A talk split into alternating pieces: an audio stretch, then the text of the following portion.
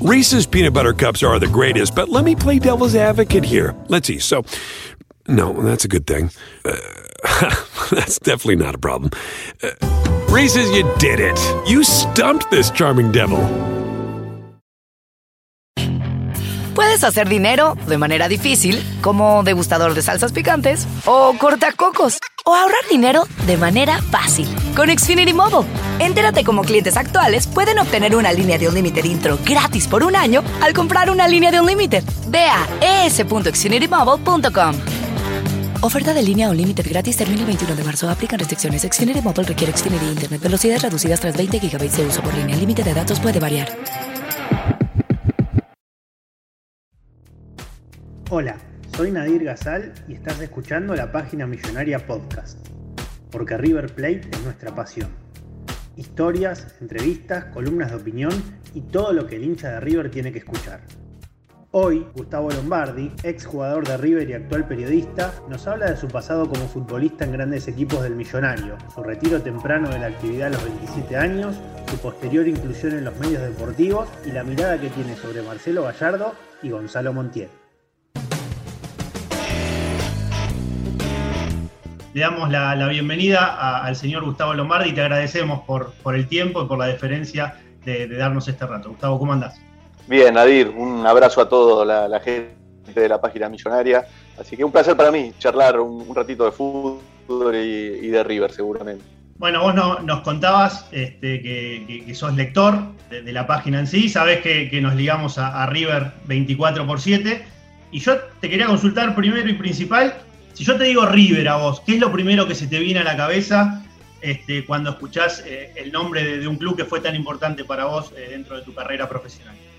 Y para mí, la verdad, eh, si bien ya pasó mucho tiempo desde que me, retiré, pero lo sigue siendo, antes más fuerte, pero lo sigue siendo, River fue realmente mi segunda casa, como le ocurre a todos los pibes de inferiores de todos los clubes, ¿no? Vos pasás tanto tiempo en el club, desde tan chico, yo estoy de los, no sé, 7, 8 años, estuve ¿no? en, River hasta que, hasta que jugué profesionalmente y después me fui. Y, pasás tanto tiempo ahí que, se transforma en tu segunda casa, ¿no? Y, eso es lo que yo siento. Y, por suerte, porque a veces también, eh, lamentablemente, a, veces las, casas propias no son tan cómodas para, para los chicos por distintas razones. Para mí fue muy cómoda la mía, la de mis padres y muy cómoda la de, la, de River porque me encontré con gente buenísima. Mis padres se hicieron amigos de los padres de los otros chicos, armaron grupo, eh, nos íbamos de viaje, viajábamos por todo el país con River y con los padres, los entrenadores que tuve, que es algo tan importante para un club, los entrenadores de las inferiores, porque eh, marcan un camino que después se ve allá a lo lejos en, en los jugadores que llegan a la primera división, ¿no? Eh, entonces para mí es eso, es mi segunda casa. Y bueno, quería puntualizar justamente en esto que, que marcaba sobre el final, de, los formadores eh, de tu época como, como juvenil en las, inferiores de River. ¿Te podés trasladar al primer entrenamiento o a los primeros tiempos en aquellas divisiones inferiores? ¿Qué recordás de, ese primer momento que vos te encontrás con ese monstruo eh, del Monumental, de todo el mundo River en sí? ¿Y quiénes fueron tus, máximos exponentes y, referentes dentro de lo que fue la enseñanza futbolística en, aquellos primeros años? A vos fíjate qué, qué fuerte fue para mí todo, toda la experiencia, porque yo tengo muy mala memoria. Eh, tal vez si me, me haces recordar algunos partidos de, que jugué en primera división, posiblemente no me los acuerdo, me acuerdo de muy pocos, pero tengo muy presente en el cuerpo eh, esos primeros días, cuando llegué a, River siendo tan chico. Eh, yo jugaba al baby fútbol y, River hacía captación de, jugadores en esos torneos de, de baby fútbol y, en esa época en los clubes que yo jugaba, yo jugaba en, en, CEMEF, que era un en Villa Ballester, en el, club Chilaver, que en, algún momento estuvieron ligados a, River, eh, el presidente de, alguno de esos clubes eh, después con el fue presidente de la, del fútbol infantil de, River. Eh, parque, de fútbol sala, no parque, pero digo, eh, clubes, claro, fútbol sala, fútbol sala que eh, no sé cómo es ahora, la verdad, pero en algunos momentos están muy ligados ciertos clubes con ciertos, eh, ciertos clubes de fútbol sala con ciertos clubes de primera división. Pero en definitiva, nada, nos fueron a buscar algunos chicos para hacer una prueba y, allí fuimos, eran las pruebas los fines de semana, eran los sábados, creo, a la mañana. Y, tengo el recuerdo que los primeros dos sábados llovió y se suspendieron los, las, prácticas y era una desilusión. Ibas con todo el, equipo Para un chico es tremendo, esperas toda la semana, el sábado, el sábado llueve y se suspende y te volvés a tu casa con el bolso, bueno, hasta que finalmente se dio. Tengo una foto ahí en la casa de mi abuela, está en la foto eh, con un amigo que, fuimos los dos con la camiseta de River, lo que hoy es la cancha de, pasto sintético, la, auxiliar, la principal, ¿no? Eh, que antes tenía los vestuarios, que había un, terraplén ahí, donde los vestuarios casi que estaban por debajo de, eh, de, ese terraplén y con el monumental atrás. Y esta foto la tengo eh, muy, muy presente. Lo que entrenábamos en las otras canchas, que creo que hoy ya no, no, están más o son de fútbol interno, pero eran canchas que la verdad no estaban nada buenas, eran todas de tierra.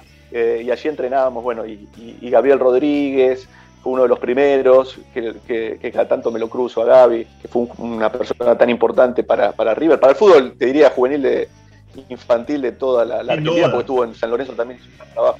Pero después, eh, Bairo, Ando, eh, fueron mis primeros formadores y, tengo un gran recuerdo de ellos. Y Gustavo, sé que son de diferentes categorías, pero ¿llegaste a, conocerlos o a coincidir en, algún entrenamiento o en, en, algún encuentro con alguno de los integrantes del cuerpo técnico de River ahora, sea con Gallardo, con, con Vizcay, con Buján, en esas épocas de, jugador juvenil, o, entrenaban en otros lugares? Sí, no, con todos, con, todos los del cuerpo técnico de... Mira, yo soy categoría en 1975 y Gallardo es 1976, un año más chico. Y todo su cuerpo técnico son 74, un año más grande que yo. Entonces yo estoy entre medio de los, de, los dos y entrenamos todas las inferiores juntos. Eh, a veces más, a veces menos, porque bueno, eh, de, comienzo sí, Marcelo yo creo que llegó después, que yo varios años después llegó, eh, pero con los muchachos, con tanto Vizcay y Buján, es más, con Buján yo teníamos una rivalidad de entrenamiento, porque él jugaba en el clásico ah, 11. profundizame eso, profundizame eso, a ver. Claro, él era el 11 de las categorías 74 y yo era el 4 de las 75. Entonces se da mucho de los entrenamientos de fútbol las eh, categorías una con otra. Y, claro, jugábamos y yo lo tenía que marcar a él y bueno, siempre con buena onda, ¿no? Porque no es que había una pica, pero eh, fue así, como un mano a mano durante años y años, de la novena a la octava a la séptima, con, y después nos encontramos todos ya más juntos en la reserva, ¿no? Porque después ya a partir de, no sé, sexta, quinta división, se empieza a hacer esa preselección y se empieza a formar la, la reserva y allí, está, allí compartimos varios años con Alejandro Sabela como entrenador, con, con Matías Vizcay, con Cinelli, con Gallardo, bueno, y después, viste lo que se da. Gallardo por ahí fue uno de los primeros que fue a entrenar con primera división, entonces ya no lo veíamos tanto, y después nos volvimos a encontrar todos en primera división. Así que pasamos toda la, infancia y la adolescencia juntos. Genial. Este, bueno, después llegó abril del 94, después de, todo tu, tu proceso en inferiores, donde te toca debutar en River, en un plantel que estaba lleno de, grandes referentes, ustedes eran la, camada que, estaba llegando, que era la que, la que vos describías. ¿Con quién, ¿Te acordás con quién te tocó concentrar en, la, primera, la primera vez que... Uy, qué buena pregunta. Acá ya, ya empiezo a hacer agua, ya empiezo a hacer agua. Ah, acá la memoria es donde empieza a fallar. Mirá, no, no, no, no lo sé fehacientemente, pero me imagino que con alguno de otros de los pibes que, jugamos ese primer partido. Eh, recuerdo que fue un partido en la cancha Huracán, una noche. Yo ya había jugado, no oficialmente, en el verano. Yo en realidad debuté en primera división para mí, no oficial, pero para mí, frente a Boca, ni más ni menos. En un clásico, de, verano. Claro, creo que en Mendoza fue, no Mar del Plata, en, esos, en esas épocas donde se juegan varios clásicos en distintos lugares. Eh, yo había jugado ese partido. Y después oficialmente sí, fue frente a Huracán un día a la noche que River estaba jugando algún torneo internacional y tenía que reservar algunos jugadores, entonces ahí tuvimos la posibilidad de jugar algunos, algunos pibes que, veníamos y debuté de 8, eh, jugando de 8. Mira, y, y me interesa mucho eh, ese túnel antes de salir a la cancha en el clásico del verano. Este, qué, sensaciones te pasaban por la, por la cabeza, por la mente? Es como vos decís, vos, vos fijate que, en tu conciencia lo tomás como, como tu verdadero debut profesional o, o casi oficial, por más que no sea así un partido oficial, porque eran partidos pesados y, con mucho público. De todo, de todo, porque vos pensás que eh, cualquier debut contra cualquiera es, muy fuerte para un jugador de fútbol, ¿no? Para un pibe. Eh, y ahora, si encima contra Boca jugando para River, entonces era todo junto, ¿no? no, no Lo bueno es que lo pasé todo en una misma noche, porque si hubiera debutado con Huracán y después hubiera jugado con Boca, bueno, hubiera sido una segunda situación, un segundo escalón yo fui directamente al último escalón eh, y fue muy fuerte, fue muy fuerte porque por un lado son, eran muchas presiones de distintas cosas, era el debut, era tratar de hacer las cosas bien, era lo soñado, era Boca, ¿no? Eh, eran muchas cosas, pero creo que también el, resto de, las ilusiones y de las presiones propias, más allá de, le quitaron tal vez el, temor inicial a jugar un clásico porque tenía que compartir ese temor con otros temores, con el no, no, no, no, no mandarte ninguna macana, tratar de estar a la altura. te mezcló eh, todo. Y después, viste, todo junto, todo junto. Fue, yo me imagino, no, en esa época todavía no, tomaba pastillas para dormir, después lo hice más adelante como jugador. Eh, pero ahora ha sido mucha ansiedad, ¿viste? pensar tantas cosas, se te viene tantos años juntos, la noche previa o, en el túnel antes de salir, y, empezar a ver los jugadores, los, rivales. Eh, eh, parte del aprendizaje de un jugador de fútbol es este también, ¿no? Es ir acostumbrándote a vivir en ese ambiente. Vos te, vas acostumbrando a tus compañeros de club, porque bueno, empezás a entrenar. Te, pasa la primera vez que vas a entrenar con primera división, que son los jugadores que vos ves por televisión o ves desde la tribuna y los ves ahí cerca tuyo. Pero de tanto ir a entrenar, después te, vas acostumbrando a tenerlos. Después te viene el otro salto, el empezar a, creer, tenés que creerte que vos estás a la par de los que estaban del otro lado. Yo me acuerdo que del otro lado, porque estaban de mi, jugaban de mi zona, jugaba eh, el Beto Márcico, eh, no sé si estaba el Manteca Martínez, digamos, de mucha trayectoria, ¿no? Entonces, bueno, el, mono eh, como arquero, eh, viste, decís, qué fuerte, ¿no? estar ahí. Ni hablar, imagino, Gustavo, también que en esto de, los referentes del otro lado, también te habrá servido mucho en ese aprendizaje y en ese tratar de, controlar las emociones, los grandes referentes que tenía River en aquella época, no sé, me, me pongo a pensar en Hernán Díaz, Ratón Ayala, este, Leo Astrada. ¿Te apoyaste en ellos o sentiste el, apoyo ese dentro del vestuario como para minorar un poco las ansiedades? ¿O por ahí eras vos más de, procesarlo solo? No, yo siempre fui, que, me, arrepiento, ¿no? Siempre fui de procesar en general las cosas solo. Eh, si bien tenía el apoyo de ellos, el apoyo de mi familia, eh, hoy lo digo, ¿no? Con 45 años, lamentablemente no me apoyé más en, en, el, era, era ese pibe que a veces le, molestaba que le marquen los, los, errores o, los límites. Eh, sí, no, no me gustaba. Eh, mm. me gustaba que me, que me, digan, che, qué bien que jugaste, ¿viste? y, digo, qué mal, qué mal no haber aprovechado escuchar más a, los otros. Pero bueno, viste, lo digo ahora como padre también, en otra etapa de mi vida, y porque lo veo a mis hijos que están entrando en la adolescencia. Entonces, bueno, lo, lo entiendo aquel Gustavo, eh, pero digo, qué, lástima que no, no pude aprovechar más, la, palabra o yo ir a buscarla. Porque lo que pasa en un plantel profesional es eso, ¿viste? Son tus compañeros, pero también eh, son vos cuando llegás a una primera división o venís de otro club o, subís de las inferiores, también son la competencia de ellos, sos, el que viene a, quitarles el, lugar. Y eso, digamos, se da en todo ámbito de trabajo también, pero en el fútbol se ve muy directamente, ¿viste? Entonces hay un apoyo, pero tampoco, eh, ¿viste? Es que te van a abrazar y, te, digamos, es profesional esto. y ese también es un salto para el pibe de inferiores que por ahí todo es más amateur eh, y, el, profesionalismo también es el profesionalismo de, tuyo interno de competencia en un, plantel. Y Gustavo, en esta por ahí autocrítica que haces con vos mismo, de decir que por ahí debías haber escuchado más. Este, en tus primeros años como ya profesional, a vos te tocó como una ambivalencia, jugabas en las selecciones juveniles de Argentina, has sido campeón del mundo, y en esa misma época, en esos mismos momentos, todavía no te podías afianzar del todo en el equipo de primera división, eh, en un equipo, bueno, que estaba lleno de grandes jugadores también. Este, ¿Crees que eso, haberte apoyado más en esos referentes, o haberte apoyado más en el equipo, o haber podido escuchar más, te pudo haber servido en ese momento como para que ese gran presente como juvenil en las elecciones también se, se pueda trasladar a la primera división de River? Sí, totalmente, totalmente. Eh, muchas cosas, eso y otras cosas.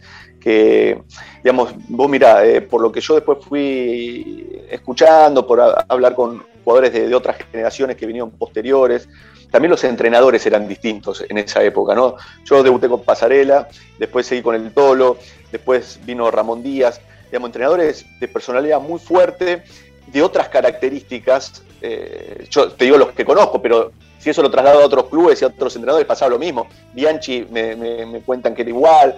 No son los entrenadores de ahora, que también crecieron en otro aspecto, que se acercan más al jugador, que le hablan más al jugador. Esto que yo te digo que es la competencia, que era la competencia en ese River, que se daba con tus compañeros, también se daba con el entrenador. El entrenador, sí, te apoyaba, pero vos tenías que rendir. Y si no rendías afuera y venía otro atrás, no había mucho tiempo en esa época para, para darte 10 partidos, ¿no? que hoy en algunos clubes se da porque tal vez no hay tanto, eh, es otra época del fútbol argentino, entonces los pibes pueden tener más tiempo. Eh, y, sí, yo tenía que entender, yo lo que me, pasaba en mi, juventud eh, y en mi cabeza y en, de, joven, es que a mí me iba bien en las juveniles y no podía jugar en Río porque, claro, eran todos monstruos los que había, no había mucho, mucho lugar. Y yo me sentía mal porque yo veía que mis compañeros de selección, yo era uno de los pocos que había jugado cuando fui al, que había jugado de primera cuando fuimos al 95 a Peckerman, con, con Peckerman.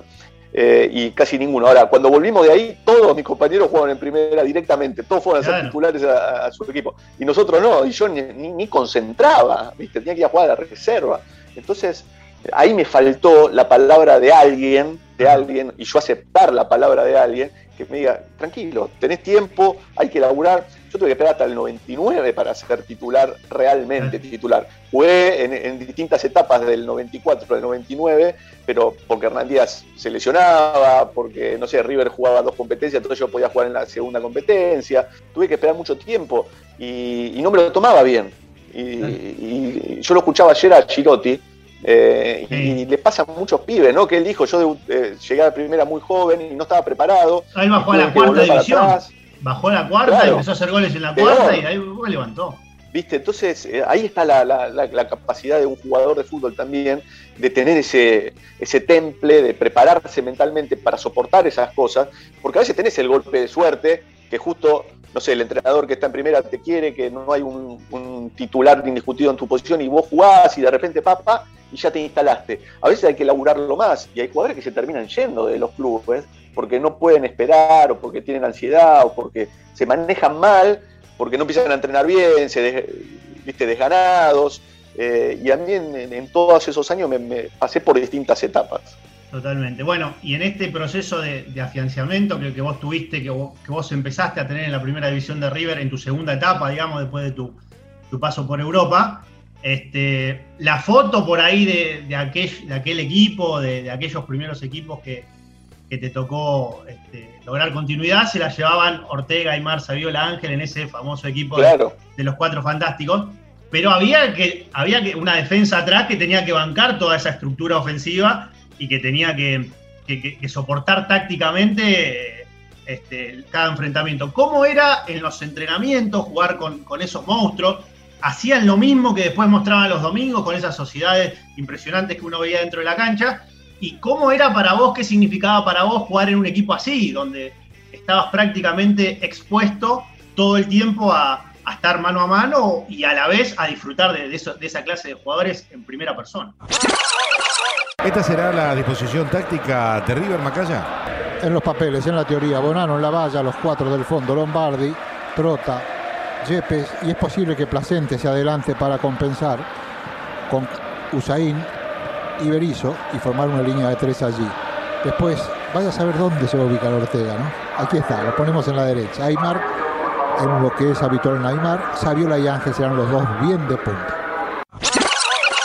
Fue uno de los equipos que más, más disfruté jugar.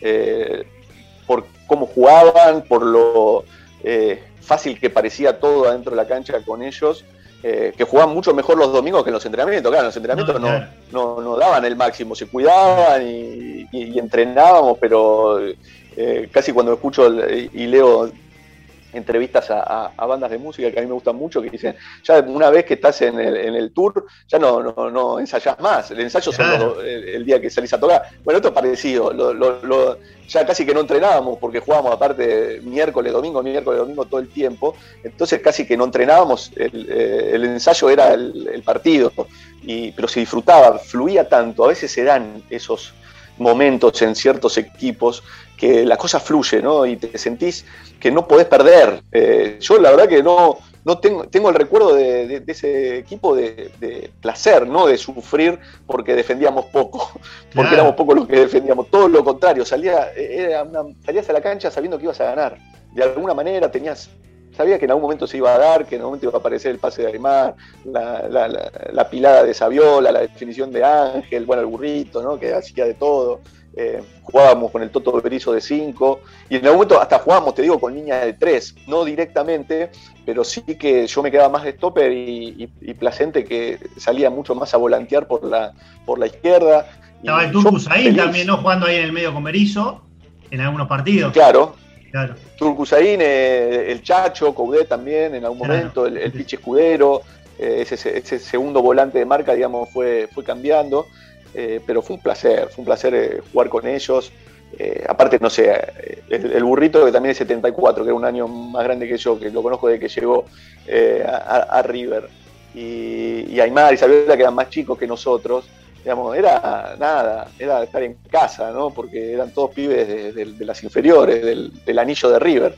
Gustavo, este, yo suelo hacer una comparación siempre entre la, vida profesional del futbolista y la del tenista, en cuanto a que en edades, en su vida profesional, son más o menos lo mismo lo que, lo que recorren en sus carreras. Generalmente, tanto el futbolista como el tenista arranca a los 16, 17 a nivel profesional suele terminar a los 30 y largos, a veces un poquito más, un poquito menos, pero hasta ahí. Hay casos puntuales como los de Gabriela Sabatini, por ejemplo, que terminó de muy joven su carrera, si bien es cierto que empezó desde muy chica, pero lo, terminó a los 26 años.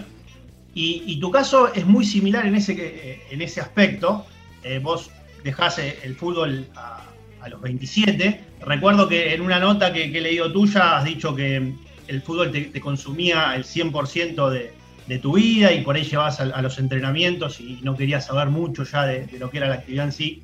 ¿Pasó por ahí este, gran parte de la decisión en la que vos cuelgues los botines tan rápido, sabiendo que tenías muchos años por delante, que los problemas físicos por ahí te obligan, los problemas físicos, pero no era tu caso? ¿Pasaba más por, por eso que, vos marcabas antes, que, estabas como muy consumido anímicamente? Eh, en gran parte sí, en gran parte sí. Fue, es un proceso que, mira, después de tanto tiempo, yo creo que sigo lo sigo teniendo, lo sigo elaborando, porque son, es un momento tan importante en tu vida, el de dejar de jugar, sea a los 27 años, sea a los 35 o sea a los 50, ¿no? O a los 40, algunos que, duran más. Pero, y no importa, yo un día lo hablaba con, con Rodo de Paoli, esto, y, yo se lo decía, porque él también eh, jugó al fútbol y, se retiró joven eh, y se dedicó al, al relato, y, me dice, claro, pero yo estaba en Chicago y vos en River, cuando hablamos de todo esto, ¿no? Yo digo, pero no importa dónde, dónde jugabas, porque no, pasa por ahí eh, el proceso interno. Pero sí, eh, principalmente, como todo, es una suma de factores cuando uno toma una decisión así, pero principalmente era esa, era la, sensación de, sí, de consumirte es una palabra fuerte, pero no, no está mal, pero es fuerte. Eh, vos estás 100% ligado al, fútbol cuando sos futbolista. Y no importa que entrenes dos horas por día en el entrenamiento y que vayas al club solo dos, por día, dos horas por día. Es, pasa por otro lado, ¿no? Es, cuando vos sos jugador de fútbol, tu vida es la de un jugador de fútbol, no es la vida igual de la de todos, tus cuidados son otros, eh, la manera de relacionarte con la gente es otra. Digo, la gente que no conoces y la gente que conoces, ¿no? La, Tu vida con tu familia es otra, tu relación con tus hijos es otra, digamos. Eh, vos estás, le tenés que dedicar el 100% de tu cuerpo, de tu alma, de tu mente a ser jugador de fútbol, para ser jugador profesional a ese nivel, ¿no? De, primera división, de River en este caso.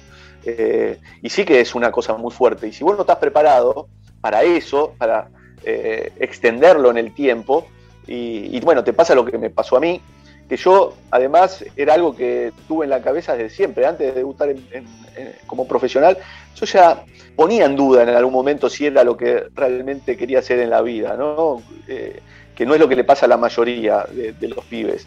Eh, yo casi que, bueno, fui avanzando en mi vida, terminé el colegio y empecé a jugar en primera y, bueno, y también quería estudiar, también quería tener la vida de ir a la universidad, también quería tener otro tipo de vida y me hacía ruido, pero bueno, el fútbol y qué sé yo. Entonces ya entré mal pisado, digamos, ¿no? Como que con, ciertas dudas. Y bueno, después se encamina eh, en el 99, tengo un par de años así de, estabilidad futbolística y emocional, y, después, bueno, eh, llega un momento que se, que, se da la, posibilidad de escapar, digamos, ¿no? Si las cosas se hubieran dado distintas en el año 2002, cuando fui que me, que, me retiré, posiblemente hubiera jugado varios años más. Pero bueno, a, esa predisposición que yo ya traía y el contexto que se dio en ese momento hizo que acelerara tal vez un par de años la, decisión. Totalmente. Mira, Gustavo, este, un compañero nuestro que fue de Río, que a vos te conoce muy bien, eh, claro. que han podido trabajar juntos ahí en la radio, nos decía que una vez hablando con vos, vos le habías confesado que después de que te retiraste y demás, ya llevabas 10 años sin volver a, jugar, propiamente dicho. ¿Te sigue pasando eso o ya abandonaste esa...? Bueno, llevo 20 ahora. ¿Cómo? Llevas 20. Ah, llevo 20 ahora. Mirá vos. No, ni, ni siquiera se te cruza por la cabeza ponerte los botines, no, no pasa ni por... No, no, no, casi todas las semanas tengo alguna charla de este tipo con algún compañero de trabajo porque claro, juegan en distintos clubes, en, distintos torneos o en distintos lugares, y todos me dicen, pero vos no vas a venir a jugar nunca, bueno, no, no, no, digamos, hoy por hoy, después de tanto tiempo, no, no, no tendría problema ir a jugar al fútbol, la verdad. Sinceramente no voy porque la paso mal, porque no estoy físicamente haciendo nada tampoco aeróbicamente, trato de cuidarme, hago abdominales, hago un poquito de gimnasio, pero no, no estoy para jugar un partido de fútbol. Las veces que intenté, habré jugado 5 o 6 partidos en estos casi 20 años que llevo de, retirado y, la pasé mal. La pasé mal porque te cansás, porque te falta el aire, no, no puedes jugar. Entonces, por eso ahora he decidido no ir a jugar. No tanto porque no quiero ir a jugar al fútbol, no tengo nada contra ir a jugar al fútbol. Hasta me gustaría ir tal vez algún día, pero como no me preparo, no voy. Bueno, Gustavo, y ahora estás totalmente abocado a, tu actividad en los medios, donde ya estás desde hace varios años afianzado en, grandes pantallas deportivas de, nuestro país. Quiero saber si hubo alguien que te, que te empujó a, tomar una decisión para, para, dedicarte a esto, si fue influencia tuya, de que se te cruzó por la cabeza, cómo fue que arrancaste, cuál fue la primera charla que tuviste respecto a esto y cómo empezaste a meterte de lleno en los medios de comunicación la responsable de, que yo esté en, los medios es mi mujer, que bueno, la conozco de toda la vida, eh, que vio todo mi proceso de antes de jugar en primera división hasta hoy, que, ella siempre tuvo claro que quería ser periodista, ella es periodista, eh, no deportiva, pero periodista. Y después de un tiempo de, retirado, eh, viendo que yo naufragaba por, por distintos lugares por la vida y que no me terminaba de insertar otra vez en nada, que es lo que le pasa a muchos eh, jugadores, deportistas, que si no sos rápidamente entrenador o rápidamente te pones a trabajar de representante, eh, les pasa. Fue ella la que me, dijo si no, que creía que yo podía hacer algo en los, en los medios, porque eh, me conocía y veía que yo, no sé, me gustaba leer, me gustaba escribir, eh, que me interesaba en eso. Es más, habíamos estudiado juntos en TEA, cuando ella terminó el secundario, nos anotamos en, TEA juntos, hicimos el primer año.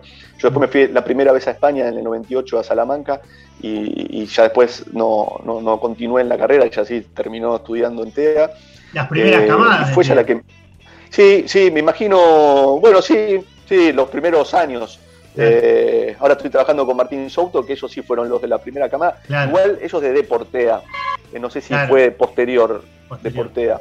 Y bueno, y una vez que lo que ella me dijo me cerró, dije, puede ser, ahí empecé a moverme yo, porque había pasado mucho tiempo de que yo había dejado el fútbol. Y volví a contactarme con algunos, eh, algunos periodistas que yo conocía de esa época, algunos que no, pero que admiraba y que creía que me podían servir como, como referentes. Entonces me hice un recorrido, escribí un par de cosas, un par de, crónicas de, las cosas que pasaban en ese momento, 2008, 2009. Fui a ver a, a, Romaniuch, eh, a través de un amigo me contacté con Romaniuch. Fui a ver a, Matías Martín, que estaba relanzando un caño, y fue una de las primeras cosas que hice, empecé a, escribir en un caño. Lo fui a ver al ruso Berea, eh, fui a ver a Juan Pablo Barqui, en los lugares donde trabajaban en esa época, y ahí me empecé como cualquier pibe que hoy va, que yo me cruzo en la puerta de Teis Foro de Radio Mitre y me da y habla conmigo y me, bueno, así hice yo, ¿qué me recomendás? Quiero que leas esto, ¿qué te parece? Y bueno, empecé a trabajar en un caño, empecé a trabajar con Romañucci en Radio Continental los fines de semana, en un programa que tenía, tirando paredes, y, después trabajé con, eh, eh, con el señor del río en, la radio, y allí me escucharon de, de, de Teis Sports y me, llevé ahí, y bueno, y de ahí a Mitre, y bueno, viste cómo es esto. Después es un poco una cadena, de estar los primeros pasos y después eh, se van enganchando, van apareciendo. Totalmente. Y bueno, se te escucha vos en tus análisis futbolísticos, sos muy puntilloso a la hora de, analizar la táctica, la estrategia, se nota que, te gusta mucho este, el análisis propiamente dicho del juego, has tenido también grandes entrenadores que seguramente te han enseñado mucho. Pero, a ver, el hecho de haber sido futbolista a la hora de los análisis y, de, analizar todo este tipo de situaciones, ¿vos sentís que eh, te lleva a ser un poco más, si se quiere, compasivo con el jugador?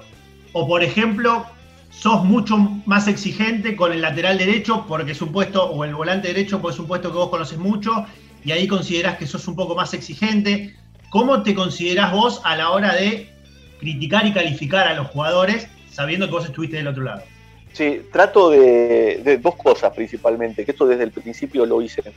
tengo una, primero tengo una ventaja, que yo casi que no he mantenido relación posterior con ningún jugador de fútbol, ninguno de los que son entrenadores ahora. Entonces, eh, ya desde ese lugar tengo una, tengo una muy buena relación con todos, porque me cruzo con un montón, algunos que juegan, otros que no, pero no, tengo una relación de amistad con nadie, entonces no tengo ningún impedimento desde ese punto. Aún así, creo que si la, tuviera la relación de amistad, son, hay dos cosas que yo considero fundamental en este, en este ambiente y para mí. Al haber sido jugador de fútbol, lo que me hace es respetar a los jugadores a la hora de las críticas.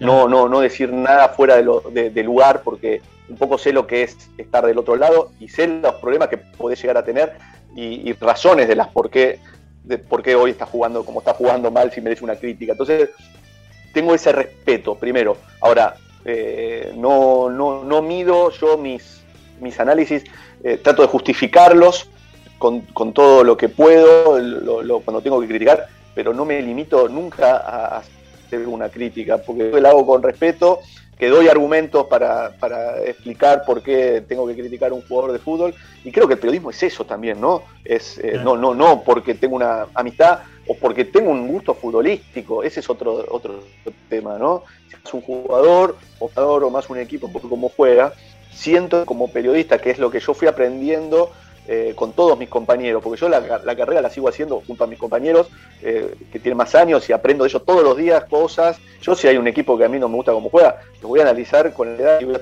buscarle los defectos y las virtudes que tiene como al que más me gusta, ¿no? lo mismo con los jugadores de fútbol, no, no, no. Aparte, ¿sabes lo que le pasa a muchos jugadores de fútbol o ex jugadores de fútbol que están en los medios? Muchos, la mayoría, eh, están ahí porque en realidad quieren después como manager a mí no me interesa eso. Yo quiero seguir trabajando en esto. Entonces, no pienso que si digo hoy algo malo, eh, después me va a pasar la factura porque después voy a trabajar, voy a tener que dirigir a esos jugadores. Entonces, yo tengo esa libertad y, la aprovecho. Está buenísimo. Y a ver, ¿cómo era el Gustavo Lombardi? ¿Cómo, ¿Cómo se llevaba Gustavo Lombardi con la prensa deportiva de aquellos años? ¿Y cómo considerás o qué cambios más rotulantes considerás que hoy tiene el futbolista con los periodistas o, con los medios de, todo tipo. Se nota que, ha cambiado mucho la, comunicación, el ida y vuelta. Por ahí antes había más libertades para, la prensa, para acceder y para llegar a los futbolistas de las que hay hoy. Bueno, lo, primero es que cambió muchísimo, muchísimo la relación de los jugadores con la prensa. Hoy no sé cuántos hay, cuántos medios hay en la puerta del, de seis o del, Monumental, pero antes había cuatro o cinco, ¿entendés? En River, imagínate, vos salías y los conocías a todos, era una relación muy cercana, eh, algunos se aprovecharon, se aprovechan y se aprovecharon de esas relaciones. Eh, el juego de fútbol no, no se da mucho cuenta, yo lo noté cuando estuve de este lado, que hay muchos periodistas que eh, fabrican, si querés, la relación por una conveniencia, ingenuo en ese aspecto, la mayoría, algunos no, algunos también no son nada ingenuos, lo saben y, también se aprovechan, por supuesto, eh, conscientemente de, de, de, ¿no? Para, para sacar beneficio también. Eh, yo no, yo era de los más ingenuos y, alguna vez tuve unas malas, malas experiencias con algunos, porque vi claramente cómo se habían aprovechado de, mí, de esa relación o de lo que yo le podía decir, confundiendo a veces la amistad con, el trabajo, ¿viste? Bueno, entonces, una, y, algunos que no, y que fue una, que, pusieron cosas que fuera del lugar, y una tapa de, de Olé que, yo no sé si malinterpretaron o, o propósito, y, ahí me enojé mucho porque me trajo muchos problemas en, el grupo y era algo que estaba totalmente fuera de lugar o sacado de contexto, y entonces ahí me, enojé y tuve un tiempo que no quería hablar con nadie y no hablé con nadie durante mucho tiempo. Eh, pero bueno, digo, de, de, todo pasa y ahora lo sigo viendo que estas cosas se repiten, distinto porque hay mucha más distancia, ¿no? Sí, ni hablar. Este, pues aparte se te ha visto a vos en diferentes facetas, has estado al frente de un te ha tocado estar al frente de un noticiero y te ha tocado estar sentado analizando fútbol. Me parece que este, toda esa enseñanza que vos fuiste acumulando eh, a lo largo de los años dentro de los medios, también a una personalidad como la tuya, que quiere siempre progresar y quiere siempre ver nuevas facetas dentro de los medios, me imagino que, que te satisface el hecho de haberte metido por varias, por un abanico grande de, situaciones dentro del periodismo propiamente dicho, ¿no?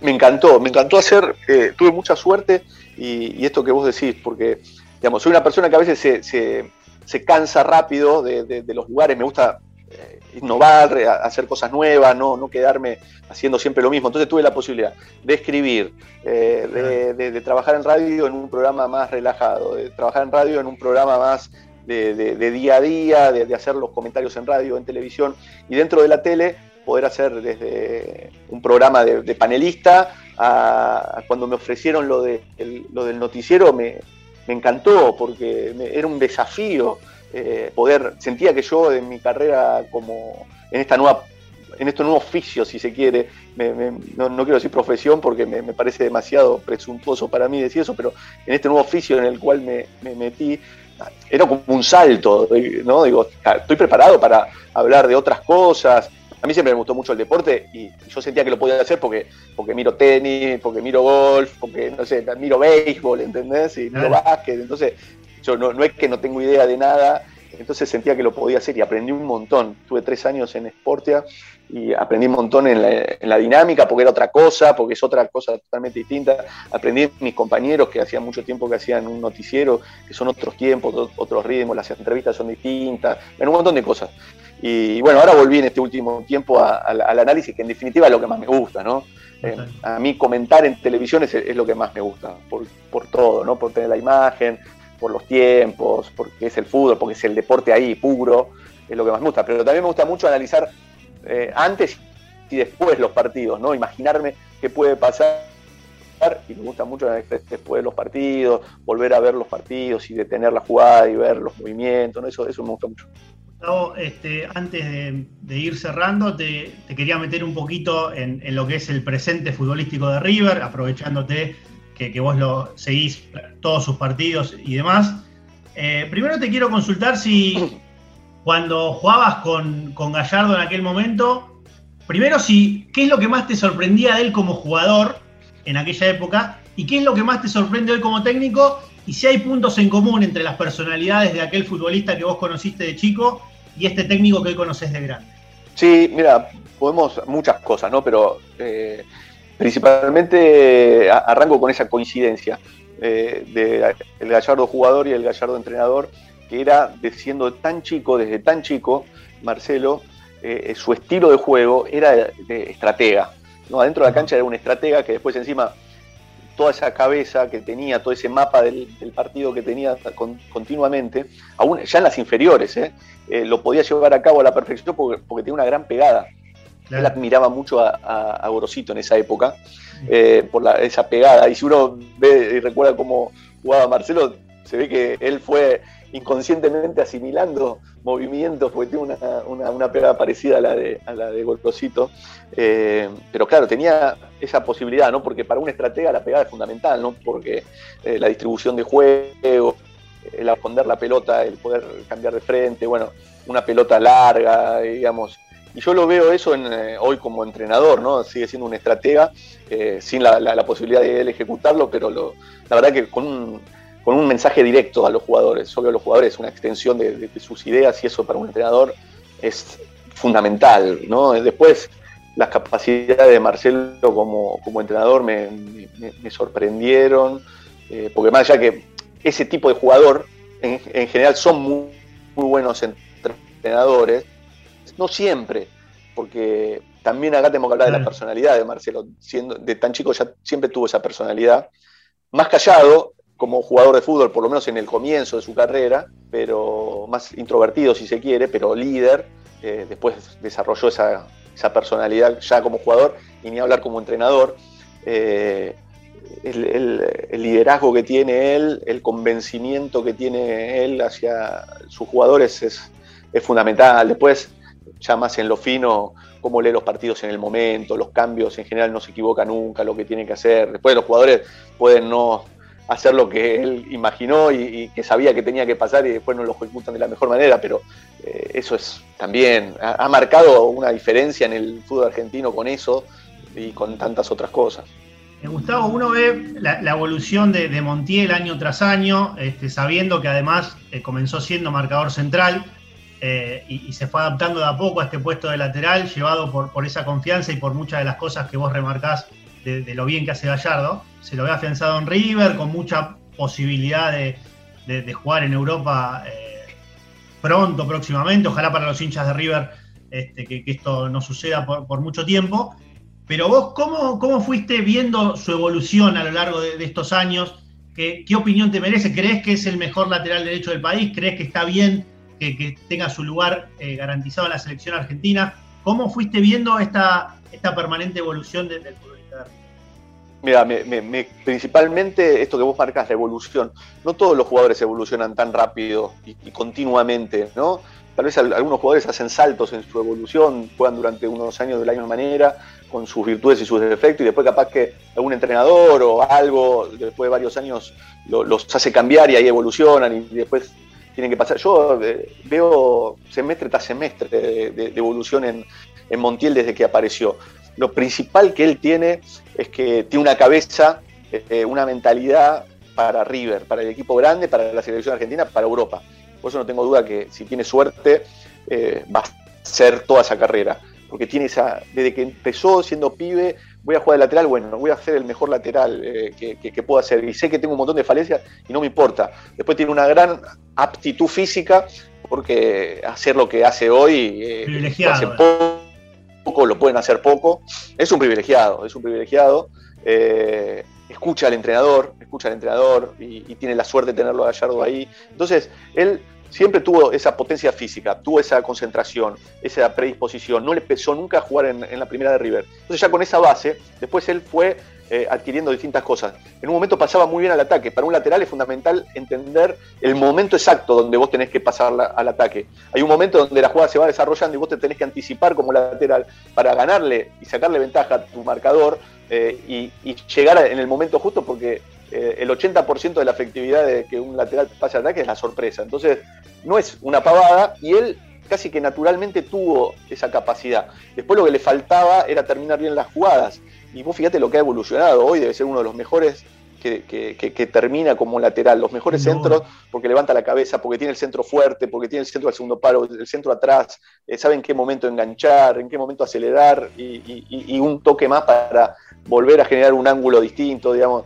No tengo duda que él eh, es el, eh, tiene que ser el, el 4 de la selección, sin duda. Hoy no tiene competencia en ese, en ese lugar, ni en la Argentina ni afuera, porque cuando ahora si se jugaba las eliminatorias él estaba como nucleose, no había, eh, tenía, todos decían, bueno, Foy, pero Foy no es lateral, y, sin duda es el mejor de, Del otro lado hay más competencia, hay muchos que me gustan del otro lado, pero como lateral derecho me parece que es el mejor. Marcelo Gallardo es muy puntilloso a la hora de, ir a buscar refuerzos, este, suele este, analizar diferentes aspectos del futbolista, no solo desde el juego, sino también desde la personalidad, desde la calidez humana y demás. En este mercado de pases se dio la, particularidad que fue a buscar a Alex Vigo de Colón, eh, teniendo en cuenta la posibilidad esta de que Montiel por ahí pueda llegar a, emigrar próximamente. Eh, ¿Te sorprendió la elección? ¿Era un jugador que vos tenías visto? ¿Lo considerás como, como un futbolista con mucha proyección, con mucho futuro dentro de lo que es el fútbol argentino? Sí, sí, sí, sí. Ya ha demostrado en los pocos partidos que, ha jugado eh, que, tiene todo para ser. Eh, no lo es hoy para River todavía, pero como un montón de otros jugadores que llegaron y no eran en su momento todavía, porque, eh, no sé, Nacho Fernández no era el mismo que, llegó que el que se fue, el Pitín Martínez, bueno, la lista interminable, porque es así. Y yo creo que la capacidad, una y otra de las capacidades de Gallardo es esta, es la de él, eh, dentro de lo que la inestabilidad del fútbol argentino le permite, eh, él va pensando en el futuro, ¿no? por lo menos en el mediano plazo. Entonces, él ha traído hoy un montón de jugadores que seguramente están pensados para, no sé, un año adelante o un año y medio adelante. Después esa inestabilidad del fútbol argentino tal vez hace que vos lo necesites antes, ¿no? Y lo tengas que poner antes, porque tuviste que venderlo a Montiel, porque tiene que jugar, bueno, por distintas razones, y, a veces se aceleran los, procesos. Pero no tengo duda que Alex Vigo tiene todas las capacidades para ser el lateral de, derecho de, River, depende de él, porque obviamente tiene que eh, conseguir un montón de otras facetas y fundamentos que, que se necesita para hacer ese lateral de River y de Gallardo, ¿no? Porque también es eso. Hoy es una exigencia superior, ya no solo de River, sino de Gallardo, porque son fundamentales los, los laterales para, para Gallardo. Y fíjate a Angileri también. ¿Cuánto tiempo, cuántos años lleva Angileri? Recién en este último tiempo se ha consolidado de, siendo también uno de los mejores laterales de, la Argentina. Bueno, le ha pasado también eh, con muchos casos de jugadores, Piti Martínez, caso Milton Casco en su momento que por ahí los primeros años han... Esto también es difícil de encontrar en un entrenador, sobre todo en un equipo como River, que sea paciente y tenga esas espaldas como para, si confía en, las características de los futbolistas y, tiene esa visión a futuro, imagino también que para el jugador debe ser un plus extra saber que llega a un equipo como River y que por ahí no tiene esa presión inmediata de tener que ponerse la camiseta y ya rendir a los primeros dos partidos como por ahí pasaba en tu época o como por ahí pasaba en otros momentos de, de River, me imagino que para el futbolista debe ser un, extra muy importante. Como pasa, pero claro, como pasa en casi, en casi todos, ¿no? En todos salvo River, los equipos del fútbol argentino hoy. Claro. Eh, pasa en Boca, eh, vos mirá, no sé, a mí me gusta mucho Medina y, eh, Varela en, Boca, ¿no? Y bueno, pero vos entendés la, necesidad que, hay, la ansiedad que hay del lado de afuera de ellos que la, perciben también, ¿no? En Racing pasa, pasa lo mismo. Eh, en Independiente, bueno, en todos los clubes del fútbol argentino. River tiene eh, la, idea histórica de, bancar y de proyectar pibes, eh, tiene un gran entrenador, pero tiene los resultados, entonces no, tenemos que negar eso.